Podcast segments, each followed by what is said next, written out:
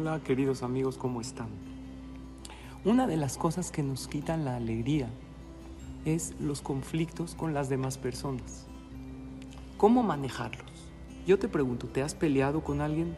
Me imagino que sí. Y si no has tenido una pelea, seguro has tenido algún roce o conflicto con otra persona.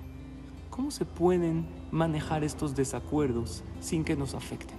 Primero te diré qué no hacer no dejes de hablarle a esa persona, no lo ignores teniendo rencor, porque si así lo haces, no se está solucionando nada. Lo único que estás haciendo es generando resentimiento y rencor, cosa que no te va a dar felicidad en absoluto. Además, eso es precisamente lo que agranda los pleitos, porque convierte los desacuerdos en cosas grandes y trae infelicidad a todos los involucrados. Lo que sí hay que hacer es, pues primero tratar de perdonar y de dejar pasar, de no sentir nada en el corazón. Si no puedes porque tienes algo dentro que sientes que tienes que decirlo, ¿cómo lo vas a decir? Ahí te va. Dice el Rashbam, comentarista de la Torah, sobre el pasuk, que hay una mitzvah de reprochar al otro.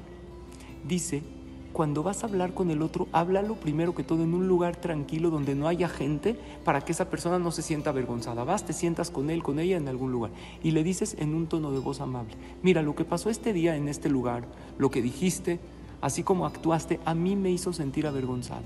Me sentí humillado. Y le preguntas, ¿tú te diste cuenta de eso? Así estás hablando de tus sentimientos, no lo estás atacando. Y además le estás dando chance que él conteste. ¿Te diste cuenta de cómo yo me sentí?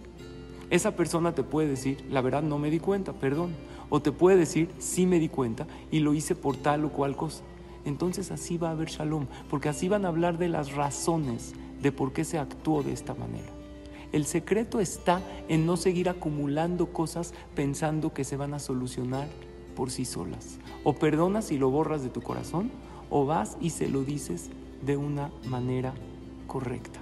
Porque el universo tiende al desorden. Si nosotros no expresamos, al final los sentimientos nos van a ganar.